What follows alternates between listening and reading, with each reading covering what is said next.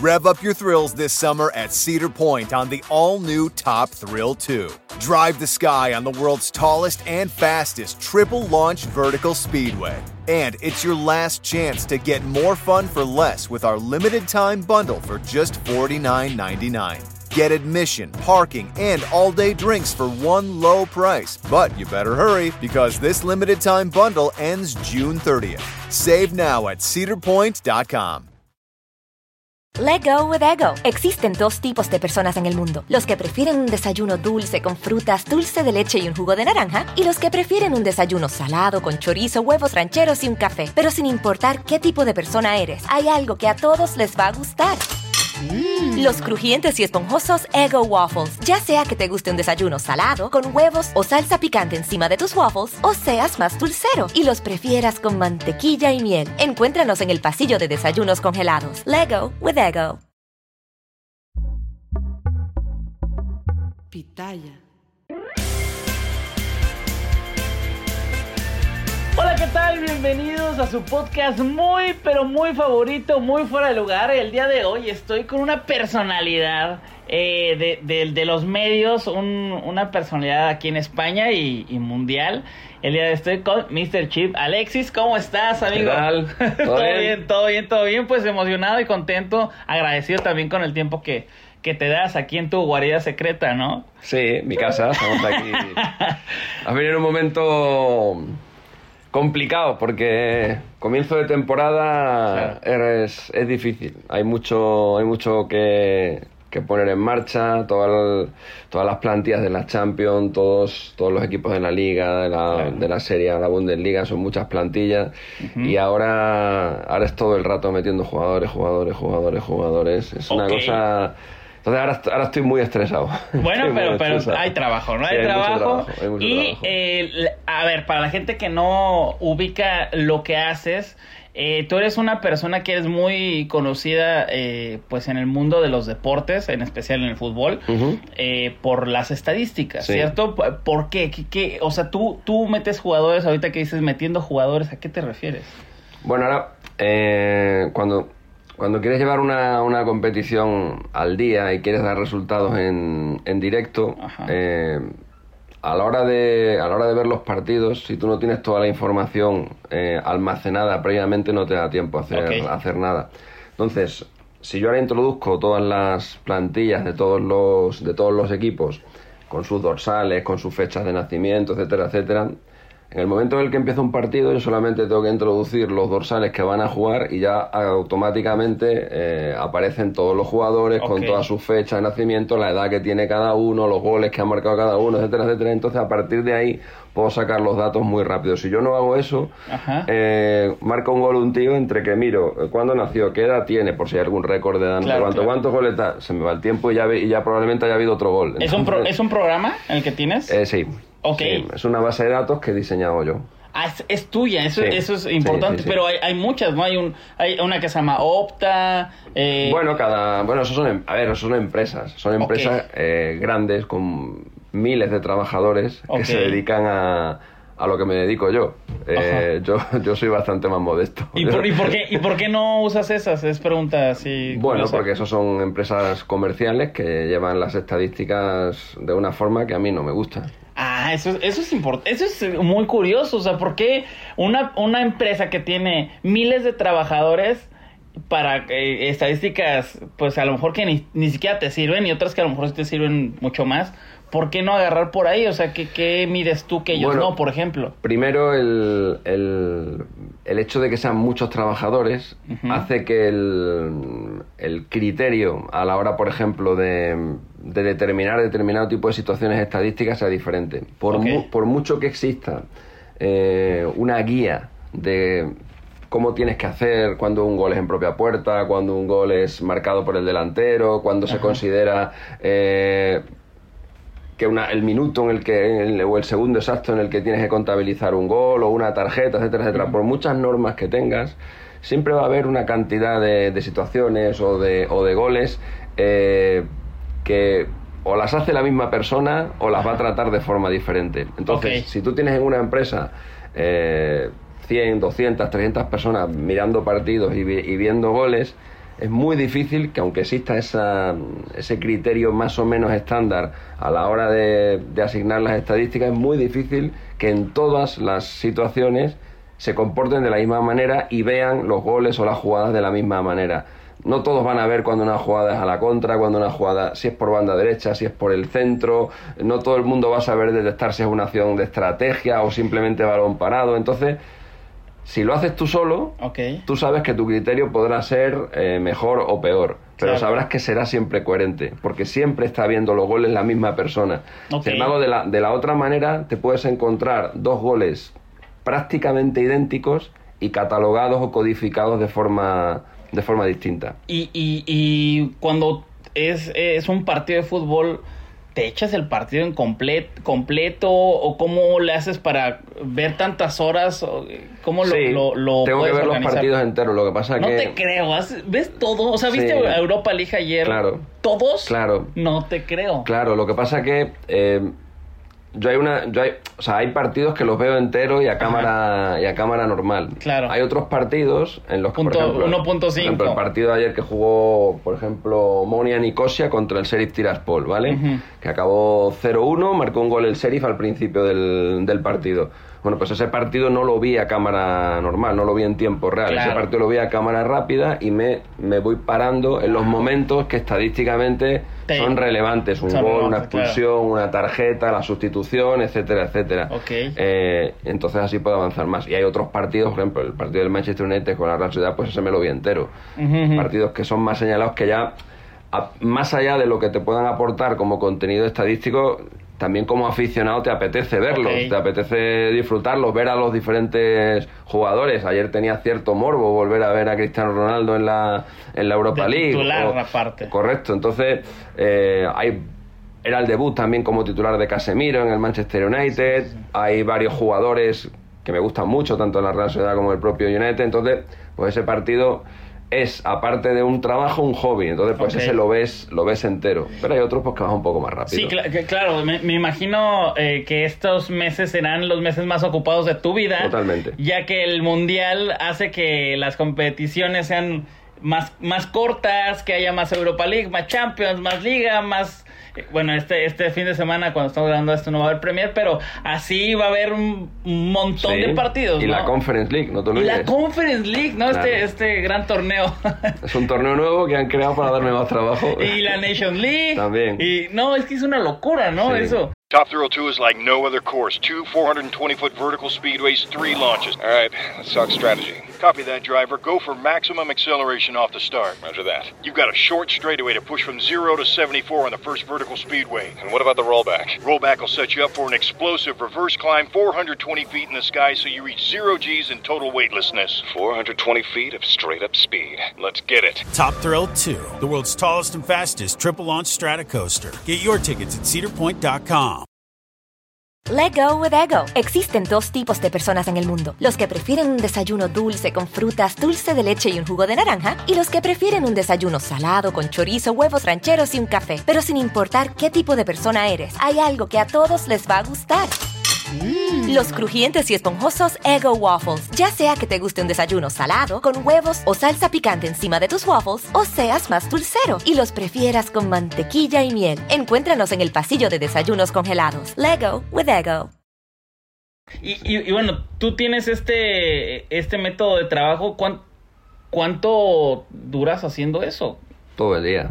Todo o el sea, el tiempo que no estoy durmiendo, pues estoy trabajando y de vez en cuando pues me doy algún me doy algún respiro, me voy a cenar con algún amigo, con mi familia, voy a un cine, vemos una película, pero Me, me- me- Prácticamente me estamos parece todo el tiempo, una dale que te locura. pego, Me- sí. Y bueno, tú tienes una base de datos en donde tú estás ahí computando. Este, primero que todo, la computadora que tienes es bueno, ¿Es eso- especial eso- o- no, no, ¿No? hoy en día hoy Es en un día- iPad. No, tampoco, pero pero hoy en día cualquier cualquier ordenador eh, más o menos normal ya tiene una velocidad de proceso bastante grande y una capacidad de almacenamiento y de memoria grande, ¿no? Claro. Entonces, te vale prácticamente cualquier cosa. Ah, dale, dale, bueno. Pero que sea Bueno. A partir de un nivel, ¿sabes? Pero Sí, que, claro, claro, pero que claro. no necesitas un ordenador de la NASA para hacer esto. Sí, no, no, no, eh, como dices, son, son datos, eh, pues son textos, ¿no? Al final de cuentas. Correcto. Pero bueno, el programa que tienes y que tú has hecho,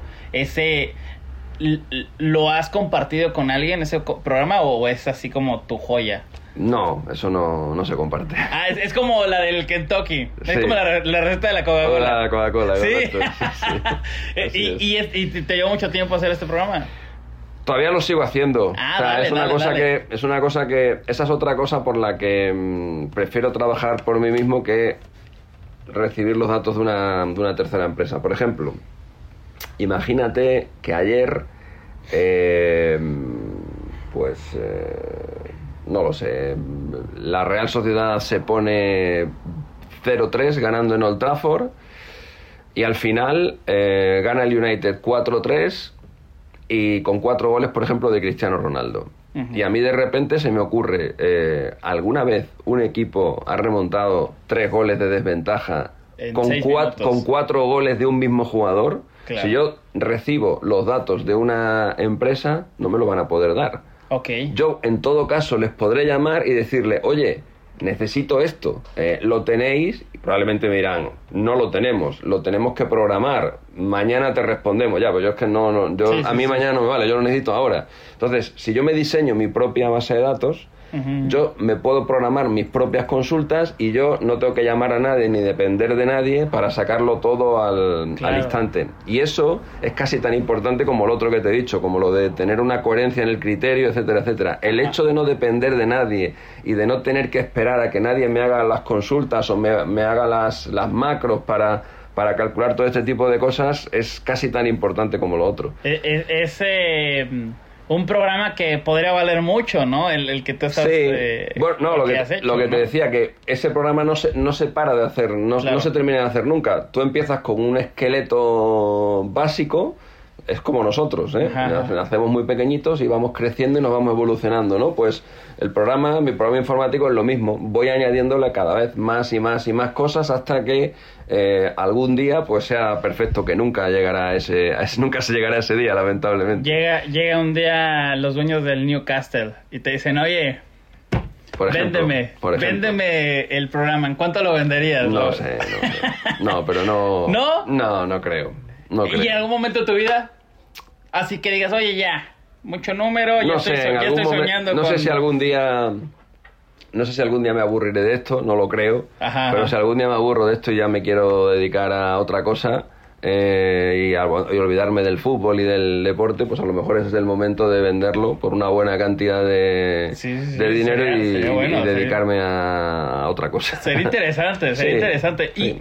y, y con estas estadísticas eh, que tienes, ya, ya sabemos que hay otras, otros eh, programas, otras empresas que se dedican a, a- a eso, pero ¿te han buscado equipos para poder trabajar eh, sobre esas estadísticas o a lo mejor como consultor? Bueno, me han consultado equipos y algunos jugadores para datos históricos suyos. eh, ok.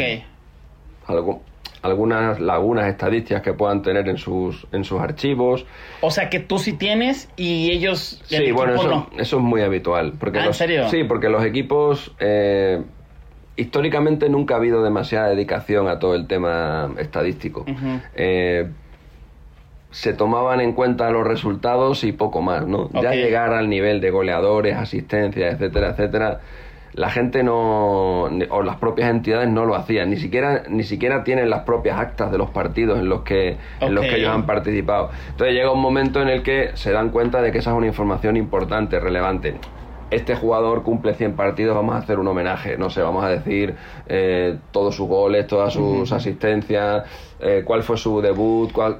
No sé, este jugador llega a 300 goles, o este jugador se convierte en el jugador con más y quiere hacerle un homenaje, quiere hacer una recopilación estadística, y no la tienen, entonces pues te llaman y te piden, Claro. oye, ¿por dónde? Pues claro, si tienen que hacer ahora toda la recopilación de toda la información del equipo desde el principio, lo podrían hacer, tienen que contratar a cuatro o cinco personas y ponerse a picar Claro. datos, pero bueno, es más fácil llamarme a mí, ¿no? ¿Qué equipo, qué equipo te ha, te ha Bueno, contactado para eso? Eso no. ¿No se puede sé. decir? Sí, sí se puede decir, pero que Son muchos, ha habido muchos equipos y de muchos y de muchos países y muchos jugadores, pero eso queda un poco en queda un poco en el, en el tema privado. Si ellos lo quieren, si ellos lo quieren decir, por mi parte ningún problema. Es que no, es que no quiero que parezca que no quiero que parezca que yo presumo de que me llama no sé No, quién bueno, o me llama no sé cuánto. Si ellos si ellos lo quieren decir bien y si no, pues nada, no pasa nada. Oye, estas estadísticas, pues claro que son muy importantes eh, para eh, desarrollar un partido, para ver, eh, a lo mejor los entrenadores ven este tipo de estadísticas eh, antes de enfrentar a algún equipo, pero ¿en qué momento crees tú que las estadísticas de alguna manera no cuentan? O sea, porque muchas veces dicen, este equipo no ha ganado nunca acá. Le preguntan al jugador, oye, ¿qué? No, los números no cuentan. Este, claro que cuentan, pero ¿en qué momento eso se borra? Bueno, realmente, eh, y esto es una cosa que a mí me pasa mucho, sobre todo en redes sociales, cuando publico alguna, alguna información, que siempre viene alguien y me dice, ¿y eso para qué sirve? ¿no? Claro. O, o en, o en- en mexicano, me vale verga, ¿no? Y tal, ¿no? Y, y dice, pues es que realmente no sirve para nada. O sea, pero realmente a ti, eh, ¿has visto cómo se llama en, cómo se llama en México la- las películas estas de Bruce Willis? La- aquí se llaman La Jungla, La Jungla de Cristal, Die Hard. Ah, duro de, duro de matar. Duro de matar se llama, La- ¿no? ¿Cómo se llama? Aquí se llama la jungla de cristal. ¡Guau! Sí, sí. Bueno, hay, La epifanía de Bruce. entonces, hay alguna, hay, hay unas, hay una peli, bueno, a mí me gusta esa serie bastante, la veo, la he visto muchas veces, todas las películas. Hay una en la 2 o en la 3 creo que es, que está Bruce Willis dentro de un ascensor totalmente desarmado y rodeado por cuatro personas armadas. Y el ascensor sube de un piso a otro y cuando llegan arriba, Bruce Willis los ha matado a todos, ¿no? Y dices, ¿de qué te vale eso si sabes que, si sabes que es mentira? Si sabes que eso no pasa en la vida real. Bueno, te entretienes. Sí, te entretienes, lo ves y te entretienes. Sabes que eh, es, es ciencia ficción, sabes que no es nada importante, que si no lo vieras la vida seguiría girando, el mundo seguiría girando y no pasaría nada. Pues con mis datos o con, las, con los temas de las estadísticas del deporte es lo mismo. Se ha parado el mundo hace dos años, se ha parado Sí. todo el deporte. Hemos estado sin fútbol, hemos estado sin baloncesto, se han suspendido los Juegos Olímpicos, o sea, o sea, se ha suspendido una Eurocopa, eh, y aquí seguimos, ¿no? No ha pasado absolutamente nada, ¿no? Entonces, tenemos que ser conscientes de que el deporte es una actividad de entretenimiento ok. Una actividad de diversión, con lo cual, realmente, ¿de qué sirven las estadísticas deportivas? ¿De qué sirven los datos deportivos? Pues de nada, como el propio deporte en sí tampoco te sirve de nada, o sea, estás jugando al fútbol, pero no estás descubriendo la penicilina, ¿sabes? o sea, ajá. lo que hace Cristiano Ronaldo o lo que hace Messi es muy importante para ellos, eh, para los aficionados de sus clubes, Para la gente que, que- que ve el fútbol y que lo aprecia estéticamente, como el que va a un museo y ve un cuadro. Pero realmente, ¿qué utilidad tiene lo que ellos hacen en un campo de fútbol? Pues no es como un médico, o sea, no te cambia la humanidad en lo que es lo que- Sí, pues, es- pues una estadística de lo que ellos hacen, pues menos todavía, ¿no? Sí, sí. Entonces, yo eh, em, relativizo mucho la importancia del fútbol y la importancia de todo lo que de, de todo lo que se refiere al fútbol. Y los datos y la estadística pues también. Realmente para qué sirven para nada. Podrías vivir sin ellas perfectamente. Con lo cual cuando me preguntan y esto para qué esto vale verga pues claro pues claro, pero sirve para que tú te entretengas, sirve para que tú, cuando yo te diga, la última vez que esto pasó fue cuando no sé quién tal, y tú te retrotraes a esa época, piensas y dices, joder, yo ese partido lo vi con mi padre, estaba al lado, Mm. y te trae algunos recuerdos. Para eso sirve, simplemente entretenimiento o diversión. Pero es verdad que muchos entrenadores, por ejemplo, Luis Enrique, el, el Ajá. seleccionador español, es un, entrena- es un eh, entrenador que le da mucha importancia a los aspectos estadísticos y que gran parte de la de las convocatorias que él hace, que muchas veces nos sorprende y se trae un portero con el que, del que prácticamente nadie ha oído hablar, o de repente no va el jugador con el que todo el mundo cuenta, etcétera, etcétera. Luis Enrique se basa mucho en, en aspectos estadísticos del juego, del rendimiento de los jugadores, Claro. mira mucho los números y en base a eso, no es el criterio único, pero es un criterio muy importante y en base a eso él elabora su- sus plantillas. Entonces estamos hablando ya de que hay gente que con datos estadísticos compone selecciones nacionales, algunas tan importantes como la, como la española. Claro. Y luego hay que saber distinguir entre lo que son datos estadísticos y curiosidades. Por ejemplo, eso que tú has dicho, este equipo no gana aquí desde hace 30 años. Es una curiosidad. Es una curiosidad. Claro. O este equipo lleva 15 lunes seguidos sin perder. pues es una curiosidad. No significa que el siguiente lunes vaya a volver a perder o que vaya a ganar. que los es, lunes se es algo poderes. simplemente curioso, pero realmente no sé si a ti te pasa lo mismo. A mí esos son los datos que más me gustan. Los datos que más, los que te sorprenden, los que te, los que dices, coño, ¿y ¿Por esto? qué pasa? No. Estaba viendo la otra vez que, que- bueno, la otra vez que apenas que fue el sorteo de grupos y que ha salido más veces campeón el del grupo F.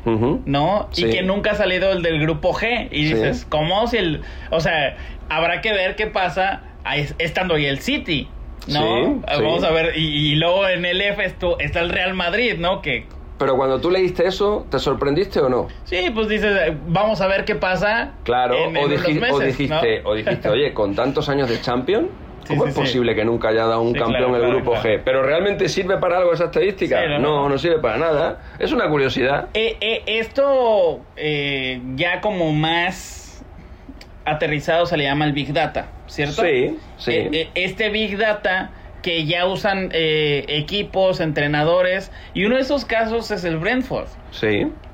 ¿Te parece bien ese tipo de, de- de estrategias para los, los que no están tan familiarizados? Pues es un equipo inglés que ascendió usando esto, Big Data, pero ya no tienen eh, inferiores, ya no tienen la sub 15, la sub 3, ya no desarrollan jugadores, simplemente para ahorrar dinero, porque a ver, ellos no, hay muchos equipos que no tienen dinero y dicen, ah, pues tú estás jugando bien, tienes 18, 20 años y hacen un equipo B que eh, puede nutrir al equipo A, que todos son contratados con base en los datos. ¿Eso te parece bien? Bueno, llegar a ese extremo no me parece bien. Yo me quedo más con el ejemplo del Sevilla, que fue el primero que empezó a utilizar el Big Data a la hora de contratar jugadores. En el Sevilla hay un director deportivo, que se llama Monchi, que es muy famoso porque eh, fue portero del Sevilla durante, durante muchos años y prácticamente no jugaba nunca. Como portero hay que decir que Monchi era bastante malo. Eh, bueno, bastante malo. Entienda, entiéndase, eh, Monchi era un portero de primera división. Nadie que llegue a primera Claro. división es malo, pero digamos que No tenía siempre, buena. Siempre era suplente, siempre era Ajá. suplente. Siempre había un portero que jugaba, que jugaba más que él, o que era mejor que él. Y él, yo creo que a lo largo de su etapa en el Sevilla, que serían 10, 12 temporadas, a lo mejor fue titular una. Claro. ¿Vale? Sin embargo, como director deportivo es muy bueno, está muy capacitado, tiene una reputación enorme, ha sonado incluso para el Barcelona, en alguna ocasión para el Real Madrid, pasa que él es sevillista de toda la vida Claro. y trabaja en el Sevilla, salvo un pequeño escarceo que tuvo en la Roma. La Roma le llegó a fichar y, se lo, y estuvo, un- estuvo un año o dos años trabajando en, en la Roma. El método de Monchi que él lo explica porque da seminarios a- al respecto y tal, consiste en eh, decirle a una máquina qué es lo que él necesita. Por ejemplo, eh, si él tiene muy buenos laterales o muy buenos extremos, buenos centradores como puede ser eh, Jesús Nava, como es el caso de Jesús Nava, o buena gente de banda como era Ocampos, que ahora ya no está en el, en el Sevilla, entonces lo que necesita Monchi es un buen rematador. Eh, si lo que tienes es más jugadores estilo Messi, que en lugar de cuando, cuando Messi jugaba de extremo, en lugar de irse a banda, lo que hacía era diagonales y meterse por el centro, a lo mejor ya no te interesa un buen rematador o un 9, sino que te interesa más un 9 que juegue de espalda, ¿vale? Bueno, entonces, lo que hace Monchi es, en función de los jugadores o de la plantilla que él tiene, él detecta sus necesidades, le da esas necesidades a una máquina y la máquina le aporta, pues, de los cientos de miles de jugadores que hay en el mundo, le da una lista de 40 Ok. o de 50 que cumplen exactamente los requisitos que él tiene. Requisitos no solamente deportivos, sino también económicos. Él tiene una, una muy buena máquina donde él va introduciendo datos de los jugadores y donde también están contratos, Claro. precio de los jugadores. Le sale etcétera. Haaland, De Bruyne. No, claro, claro. No, porque claro, le saldría Haaland o De Bruyne si no pusiera una restricción económica. Claro, claro. Pero el Sevilla no es un equipo que se pueda gastar 100 millones de euros. Sí. Entonces, a lo mejor él dice, necesito un, un buen un 9. Necesito un 9 que sea rematador, que se mueva bien dentro del área, que esté en torno a los 10 goles y 5 asistencias por temporada. Eh, que haya jugado en, en- en- en al menos eh, dos temporadas en una gran liga y que su salario esté entre Y el esto y esto.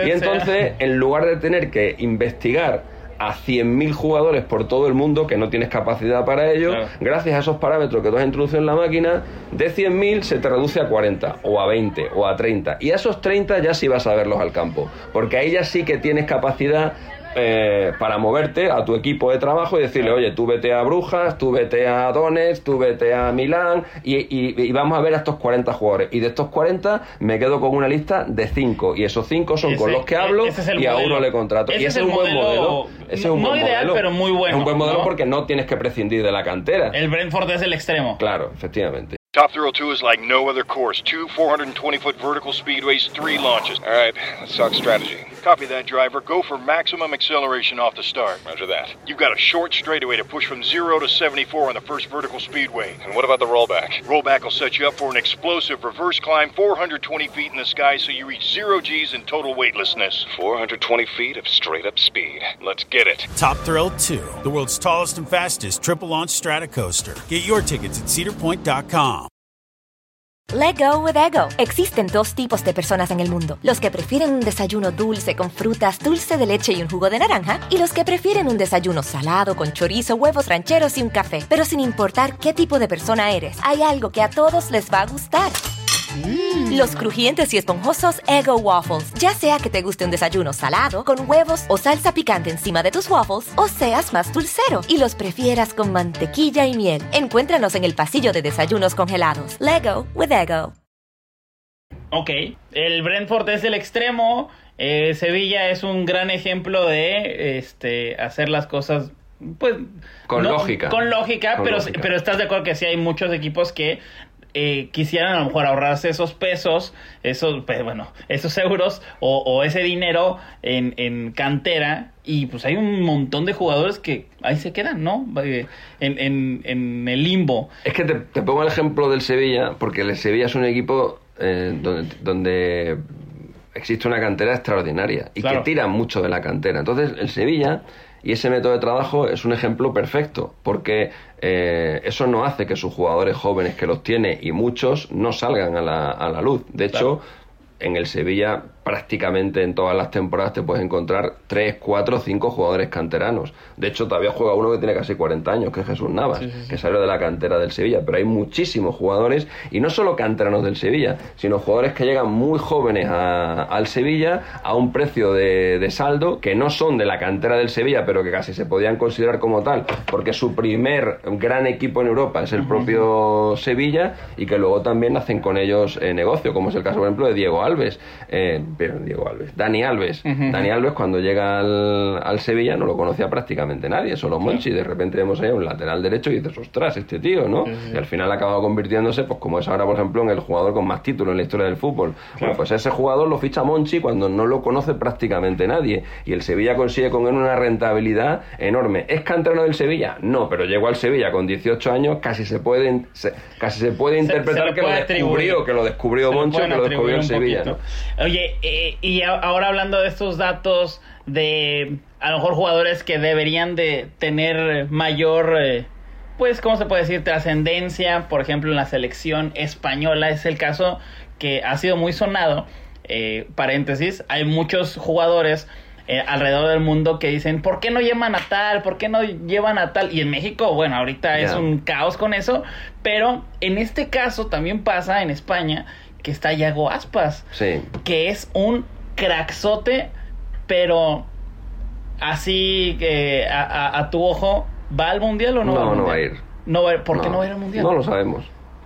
Tú quisieras que así fuera. Sí, Es uno de los jugadores que sí debería estar según. creo que sí. Es que ni siquiera hay que ver sus estadísticas, ¿no? O sea, Es, es- es- es- es el mejor goleador español de la última década. Desde que se fue David Villa no ha habido otro jugador que haya marcado tantos goles en, en España, ningún jugador español. Pero además con diferencia. O sea, el claro. segundo está muy lejos de, de Yago Aspas. Eh, es un futbolista que ya ha sido internacional con España, ya jugó el último mundial, que hay mucha gente, falló el penalti que eliminó a España en el último mundial, Yago Aspas contra, contra Rusia, él y Coque fallaron en esa, en esa tanda, mucha gente que dice, ya estuvo en un mundial y no hizo nada, la gente se le olvida que Yago Aspas le marca el gol a Marruecos que clasifica a España para la segunda, para la segunda ronda, si no es que España no entraba ni como primera, o sea, Yago Aspas marcó un gol en el tiempo añadido, eh, que es el que clasifica a España. Yago Aspas estuvo en la primera convocatoria de Luis Enrique y de hecho fue titular en Wembley y ganaba España 1-2 en, en, en Wembley. Pero de repente desapareció de las convocatorias, no la ha vuelto a llamar nunca y él ha seguido manteniendo sus sus números. Entonces, ¿A qué, ¿A qué se lo atribuyes? no lo sé. ¿Al sistema? No lo sé, no, no lo sé, no lo sé, no lo sé, no, no, no tengo explicación. Yo he hablado muchas veces con Yago Aspas, estuvo en mi canal de Twitch hace dos semanas y le volví a preguntar, digo, oye, ¿sabes algo nuevo? Porque la última vez que hablé con él fue un año antes Ajá. y él decía, no, no, yo no tengo ningún problema con el seleccionador, ni tengo ni me ha llegado ningún rumor de que yo no le caiga bien y yo le pregunté, ¿sabes algo nuevo? Y dice, no, lo mismo de siempre. Claro. Entonces, no sabemos muy bien por qué no vaya a Guaspas y como Luis Enrique, cuando se le pregunta por alguien que no está en la convocatoria, la respuesta es, no hablo de la gente que no viene, solo hablo de los que están, salvo de vez en cuando, que cuando sí le interesa sí que habla de ellos. Ha habido Claro. veces que se le ha preguntado por algún jugador que no ha estado, por ejemplo, me acuerdo el primer, la primera convocatoria en la que no estuvo De Gea. Se le preguntó por De Gea y en lugar de decir no hablo de los que no están, ahí sí le interesaba eh, ahondar en el Claro. tema de Gea.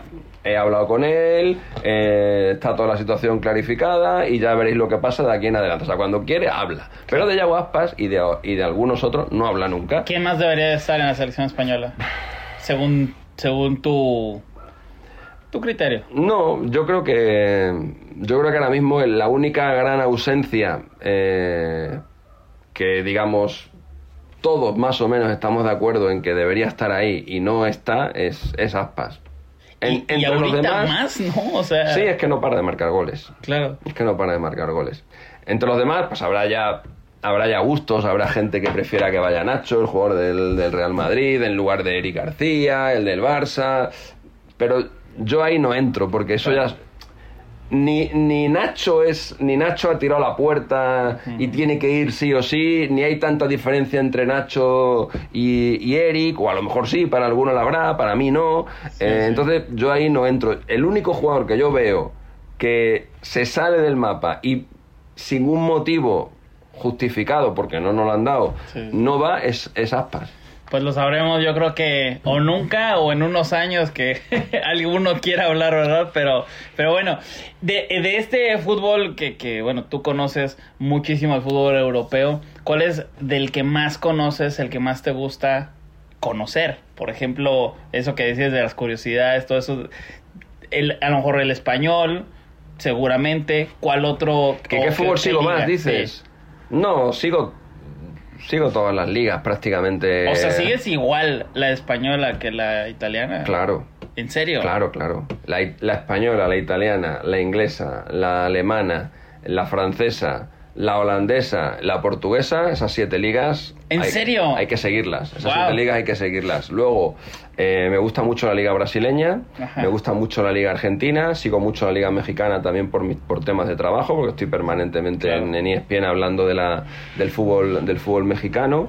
Eh, Centroamericana. Centroamérica, en Centroamérica sigo mucho las competiciones internacionales de clubes, la liga, la liga de campeones de CONCACAF o la CONCACAF League que se está jugando ahora, están en, en tercera ronda, eh, las competiciones internacionales de clubes, Copa Libertadores, Copa MLS. Sudamericanas, la MLS también me gusta verla de vez en cuando, pasa que no le puedo dedicar o no le puedo echar tanto, tanta, tanto tiempo como le dedico a las otras, pero sí todas estas ligas eh, emergentes o ligas ya asentadas me gusta verla y me gusta estar informado de lo que pasa. Y, y mm, ahora que dices que estás trabajando más para, para dar datos y, y hablar sobre la, la Liga Mexicana, ¿qué te parece?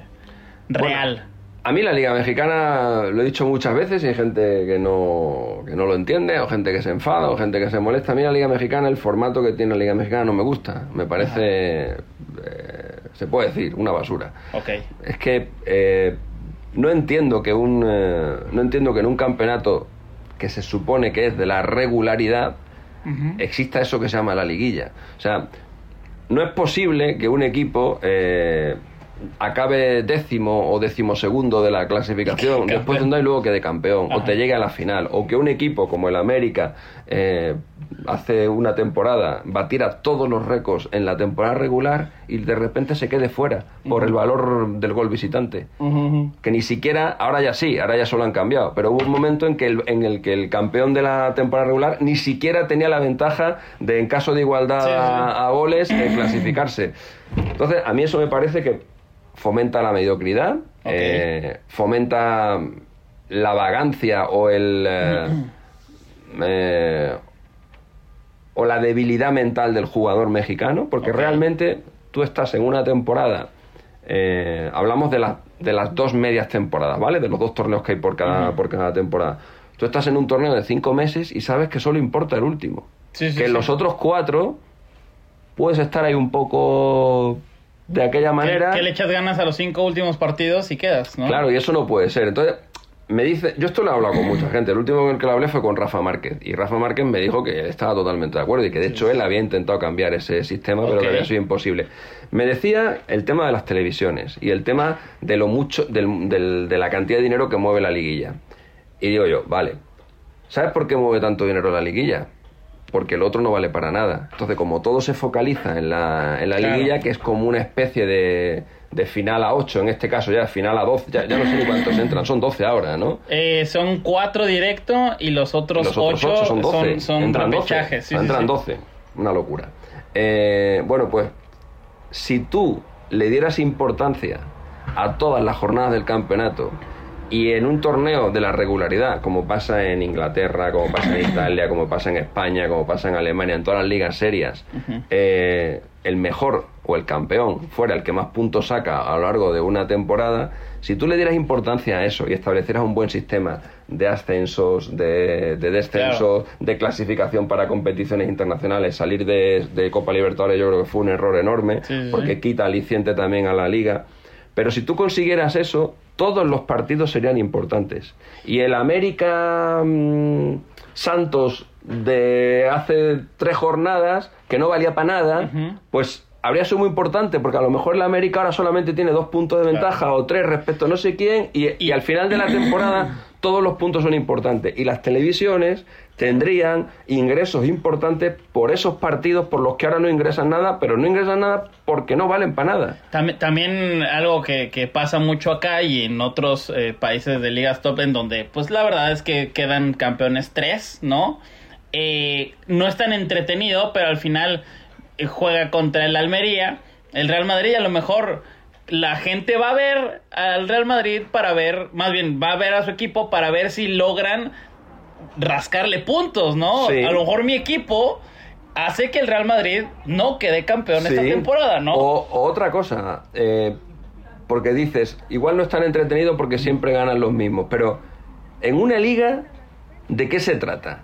¿De que gane el mejor o de que sea muy divertido para el espectador? Porque si de lo que se trata es de que sea muy divertido para el espectador, hagámoslo al revés. Que el último sea el campeón. Claro, fíjate qué divertido sería, ¿no? Sería, sería divertidísimo, ¿no? Si lo que queremos es diversión y entretenimiento o hagamos cosas raras.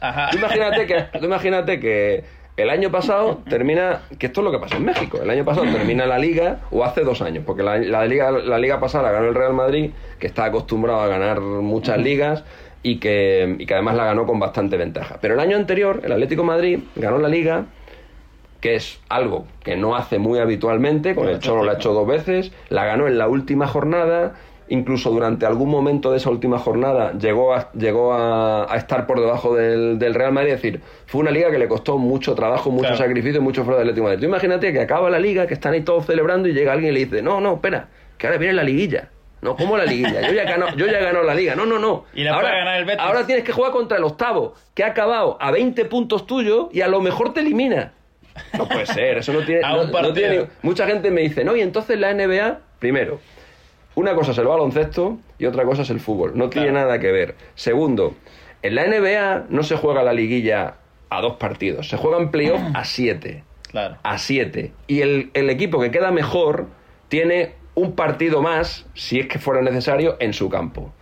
Entonces, eso hace que si tú miras las estadísticas de la NBA, te darás cuenta que al final el equipo que gana el anillo, en más del 50% de las ocasiones, ha sido el mejor equipo de la temporada Claro. regular. Porque hay el suficientemente, el suficiente número de argumentos y de parámetros eh, de ayuda a ese equipo que acaba, que ha ganado, que ha sido el mejor de la temporada regular durante el playoff para que le sirva de algo todo lo que ha pasado. En la liguilla es todo lo contrario. A lo mejor el campeón final ha sido el, el mejor equipo de la liga regular en un 15 o en un 20% de los casos. Entonces, el mejor local, nada más. no tiene ningún sentido. Pues ya lo escucharon, Mr. Chip propone siete partidos eh, de liguilla. No, no, propongo Eso lo acaban de escuchar aquí. Alexis acaba de decir que eh, siete partidos diarios, ¿no? O No, sea, no, propongo que se haga como se hacía antes de las Ah, antes bueno, de los torneos cortos, campeonato campeonato de todos contra todos, ahí de vuelta y el que más puntos sume, pues es el que es campeón. Oye, y ahora para los para para liguillas y para esos temas ya tienes la copa. Tienes Claro, la Copa MX. claro, claro. Esos son esos son eliminatorias, Teníamos, ¿no? teníamos, Bueno, ya no. teníais. Sí, sí, sí. Está la Liga de Campeones de CONCACAF, o sea, por algo se llama la liga. La liga tiene que ser un torneo de la regularidad en el que jueguen todos contra todos en campo de uno y de otro, se acabó. Ahora que estás viendo la liga, eh, hay una diferencia, creo, enorme entre la liga mexicana y el fútbol mexicano. Sí. ¿Sí hay una gran diferencia? Yo creo que es consecuencia. Te decía antes lo de la mentalidad de los jugadores. Yo creo que eh, muchas de las cosas que le, está, que le pasan a los jugadores de la, de la selección mexicana tienen que ver con el formato de competición que hay en. México. Es decir, no están acostumbrados a ir con el cuchillo entre los dientes durante toda una temporada. Están acostumbrados a ir con el cuchillo entre los dientes durante el mes final Claro. de las dos liguillas. Eh, entonces, eso hace que tú mentalmente a lo mejor no estés preparado para asumir un mundial o la importancia de un partido de octavos, famoso Claro. partido que lleva tanto tiempo sin, sin superar. Yo creo que mentalmente te hace más débil el formato de competición y ahora mismo no hay muchos jugadores mexicanos porque dijeras aunque ese fuera el aunque ese fuera el formato de competición si el 90% de los jugadores de la selección mexicana están fuera te da igual Claro. los tienes compitiendo en Europa y tal pero no es el caso hay muchos jugadores en la selección que son de la liga local Claro. muchos y entonces esos jugadores yo creo que no están preparados para mantener eh, mental, para, para- mentalmente para estar eh, durante un torneo completo predispuestos y, y Claro. fijados para, eh, para conseguir los objetivos. Claro, claro. Están acostumbrados a... Bueno, y, Sí, ya, llega, y- y ya llega el momento. Sí, eh, eh, eh, como dices, los últimos partidos eh, y a lo mejor en la liguilla ganas un partido con gran ventaja y el otro te, te dedicas a tirarte en la cancha y que pase el tiempo, ¿cierto? Y, y el gol de visitante y el gol, bueno, este ya lo has visto, ¿no? Ya lo has visto. Y bueno, ¿Y tú hay- qué opinas? ¿Eh? ¿Y tú qué opinas? No, yo no opino nada. yo creo que sí es entretenido el, el formato, uno, pero sí eh, fomenta eso que dices y que a la hora de salir de, de México se enfrentan a un fútbol totalmente diferente.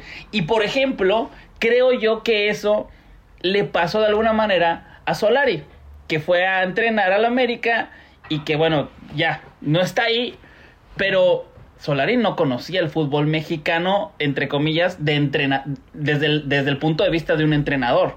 Va, ya había jugado, ya había conocido, obviamente, pero, pero es, es, es muy diferente, ¿no? Es muy diferente el, el, poder mentalizar a veintitantos jugadores de que tienen que jugar todos los partidos a, a tope, ¿cierto? No, no, estoy totalmente, si que estoy totalmente de acuerdo contigo. ¿Que es más entretenido este, este formato? Puede ser. Bueno, es más entretenido el mes de la liguilla, pero durante los otros cuatro meses te estás aburriendo, ¿no? Claro. Bueno, hay veces que se pone interesante, pero ¿Cuándo? pues cuando son los partidos importantes. hay- hay- ¿Cuál- los- ¿cuándo, los es un, ponen. ¿Cuándo es un partido importante? El, el, el Tigre Rayados, No, el no, América los Chivas. los derbis me los conozco, pero realmente son importantes cuando se juegan cuando juegan en la liguilla. Cuando juegan en el torneo regular tiene mucha afición porque es un es un clásico con muchos años de historia, pero realmente lo que está en juego, Sí, no, esos no, no. equipos casi siempre están dentro de la, de la liguilla, con lo cual Sí. realmente no están peleando por ser campeones, no están peleando por descender, no están peleando por entrar en una competición internacional, realmente pelean por, por el orgullo, por el prestigio de estar luchando entre ellos. Cuando de verdad me- cuando de verdad pelean por el título es cuando están en la liguilla. Y en la liguilla no se ven las caras tantas veces. Esos, Claro. esos partidos no se ven tanto en las Claro, liguillas. claro. Y es más, al tener el formato que tienes ahora, en la primera parte de la temporada juegas en campo de uno y en la segunda parte de la temporada juegas en campo de otro. Claro. ¿Vale? Pero realmente, a lo mejor el, el momento en el que tu equipo está bien, le toca jugar en la cancha del, del rival y el momento en el que tu equipo está mal, le toca jugar en tu propia cancha. Sí, sí, sí. Si la liga fuera como es habitualmente, que es durante un mismo campeonato en las dos canchas, sería todo más justo y estaría Sí. todo mucho más equilibrado. Sí, claro, claro. Y, y- y, de hecho han habido equipos que de pronto están en top y al final se ponen las pilas en la América y los elimina. Y bueno, como dices, no, no es tan justo. Para terminar con esto, quisiera preguntarte eh, sobre el fútbol mexicano, que al final de cuentas, nosotros como mexicanos vemos a nuestro fútbol con, con mucho potencial, al parecer, porque así se, los, se les exige. O sea, yo no conozco un eh, país en donde se les exija tanto a los jugadores con el nivel que tenemos. O al menos así es como yo lo veo. Sí sobreestimamos mucho a los jugadores mexicanos en México. No lo sé. Es que no vivo, es que no vivo allí. No sé cómo. Bueno, no pero sé. tú has visto cómo Yo- opinamos, cómo somos, Yo, cómo... yo, yo creo que con lo que te he dicho antes respondo a esa pregunta. Yo creo que el, el jugador mexicano podría ser mucho mejor de lo que es si tuviera una exigencia semana a semana en el, en el torneo local. Ok, ok.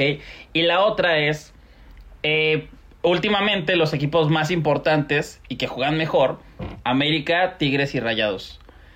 Si esos equipos en su prime, en su bu- buen, buen momento, que los has visto a lo mejor, te ha tocado verlos, ¿en qué lugar estarían en la Liga Española? Yo creo que en los últimos años el mejor nivel de fútbol en México, de una forma más o menos regular, lo ha dado Tigres. Yo creo que es el equipo que ha sido en las últimas temporadas más regular, ha estado siempre en las, en las liguillas, ha llegado lejos en, en Liga Campeones de CONCACAF, aunque no la ha conseguido ganar cuando ha participado. Eh, bueno, eh, bueno, la ganó una vez, la ganó una vez, eh, que incluso, Que en- incluso llegó, al- llegó a la final del Mundial de Que le Clubes, ¿no? robaron, le robaron. Sí, el, sí, el gol de Lewandowski le da con la mano. Sí, sí, sí.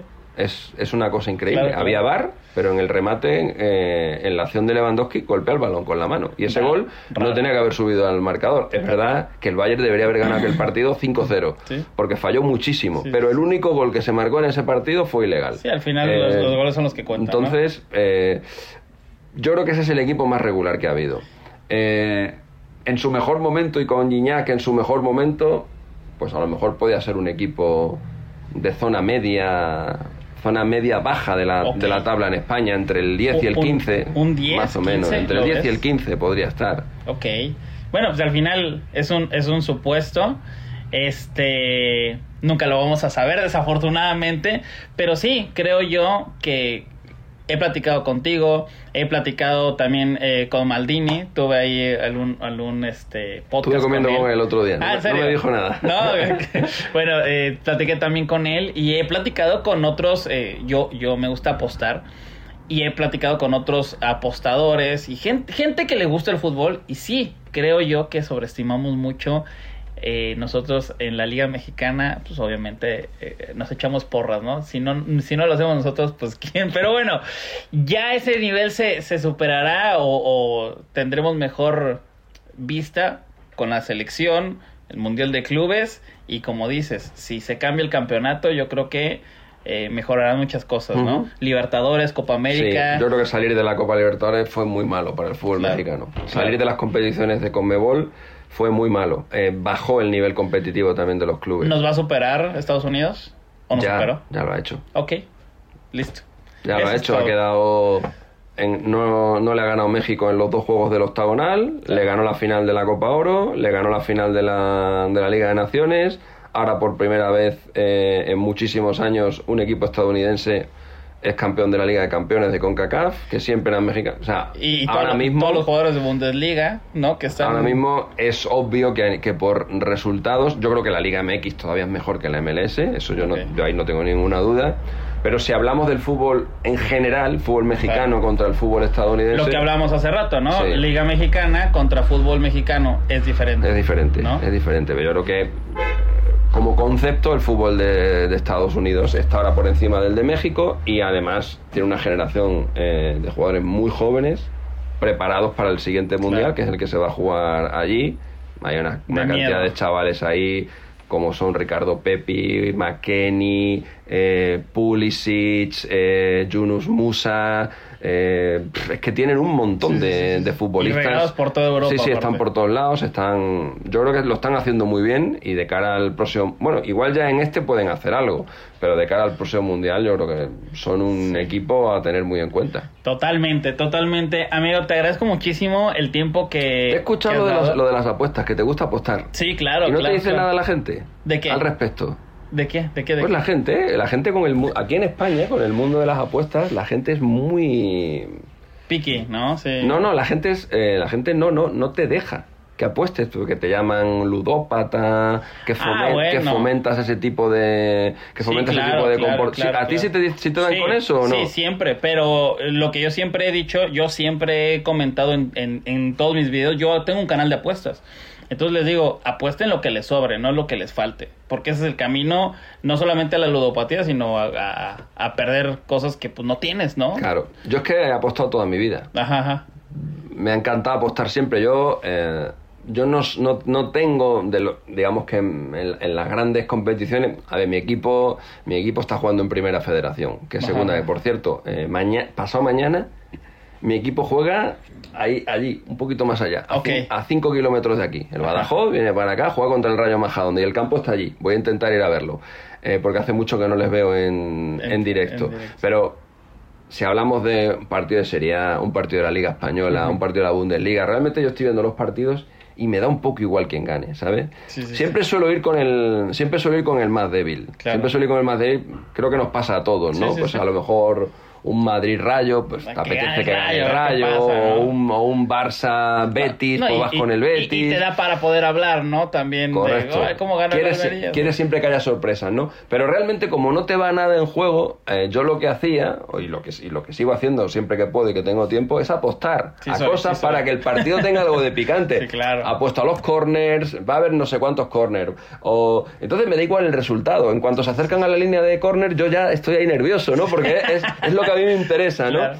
Entonces, si lo haces con responsabilidad, efectivamente, para que tu objetivo sea ganarte un café o ganarte un bocadillo Claro. o, un- o una cena, no, no jugarte ahí tu, tu vida, pues es fantástico. Es una cosa, además del mundo de las apuestas deportivas, vive muchísima gente. No, claro. Me refiero no solo a los que a los que apostamos, me refiero a los que están detrás. Sí. En las empresas que se dedican a las apuestas hay un montón de trabajadores con su familia cuya, cuya estabilidad laboral también depende de eso. Entonces, de lo que se trata es de regular esa situación y obviamente de evitar eh, caer en situaciones de ludopatía. Pero, Claro. pero como en todo en esta vida, todo en esta vida en exceso es malo. Sí, el agua claro. es muy buena. El agua probablemente sea de las mejores cosas que hay en el, que hay en el mundo, el Ajá. agua. Pero si tú te tomas todos los días 30 litros de agua, Sí, te sí, mueres. sí, sí, sí, sí. Es así. Sí, no, eh, eh, todo lo el que sea en el punto es concientizar a la gente de que puede ser peligroso, de que si también, ¿no? Hay gente que eh, es muy, ¿cómo se puede decir? Enganchada con todo, con todo, ¿no? O sea, de que gimnasio y voy cuatro veces, no, oye, está mal, ¿no? Oye, este, aposté 100 y ahora 200 y ahora se 10 mil, oye, bueno, si te sobran, si no te faltan, date. Pero si es un problema ya, pues mejor bájale. Pero No, no, bueno, claro, así es, que- como yo lo manejo. No, no, totalmente, yo también, yo también. Y otra cosa, mira, por ejemplo, te pongo otro ejemplo, contrario, que mucha gente lo cual no lo va a entender, pero da igual, las armas. ¿Las armas son malas? Pues las armas, pues sí, pueden ser malas, pero ahora pregúntate, ahora pregúntate, si en nuestro mundo no hubiera armas y no tuvieran armas quienes las tienen que tener, como por ejemplo los policías, ¿cómo nos iban a proteger? Claro, claro. ¿Cómo nos iban a proteger? Entonces, nada es malo ni nada es bueno. Sí, sí. Es bueno o malo en la medida de quién lo uses y de cómo lo uses y de cómo lo uses. Sí. Es- eso es simplemente. Entonces, es muy malo que tú o yo tengamos un arma, muy malo, pero la policía tiene que tenerla, porque en algún momento, si hay algún altercado, en algún momento tienen que imponer la autoridad para disolver ese, alter- claro. ese altercado, ¿no? Sí, no, pues no, a, eso me, a eso me refiero. No hay absolutos, no hay correcto, absolutos. ¿no? correcto, correcto. El, el mundo es de diferentes colores. Correcto. Pero bueno, amigo, ¿en dónde te, puedo, te podemos encontrar a la gente que te escucha? Que a lo mejor sí te conoce, pero te quiere seguir más. ¿En dónde estás más al pendiente? Bueno, tengo mis cuentas de, de redes sociales que son todas la misma. O sea, pero por ejemplo, si te quieren seguir, un- una donde más subas, TikTok, Twitter, Twitch, Facebook, Ahora Instagram, estoy, ahora estoy dándole mucho a Twitch. Twitch, Twitch ahí estás eh, sí, le doy ahí bastante. platicando. Le doy bastante. Dos, tres veces por semana Ah, hago, directos. Y luego tengo mi canal de YouTube donde subo algunas de las cosas más interesantes que hacemos en Twitch. Y bueno, ahí es donde. Eh, ¿cómo, ¿Cómo se llama el canal? Igual que mi cuenta 2010 Mr. Chip. Listo, pues eh, ahí te podemos encontrar. Te agradezco muchísimo este tiempo, el recibirme aquí. Y eh, bueno, a toda la gente que está escuchando esto, recuerden que primero sale el podcast y una semana después sale el video en el eh, canal de YouTube. Si están viendo esto, muchísimas gracias por vernos, por escucharnos. Eh, eh, sigan ahí en el canal de Twitch, sigan, sigan también esta cuenta en TikTok que eh, nos está yendo bastante, bastante bien. Les mando un gran abrazo y este fue su podcast muy favorito, muy fuera de lugar. Muchas gracias. Hasta luego.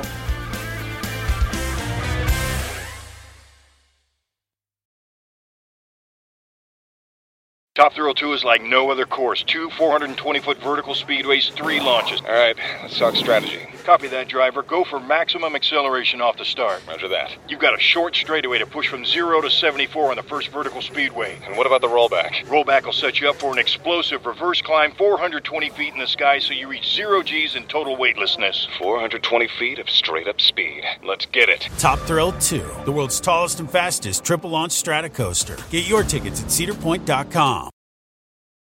Hey guys, Sean Hayes here. Jason Bateman, Will Arnett, and I had a once in a lifetime opportunity to sit down with not one, not two, but three presidents of the United States on our recent episode of Smartless.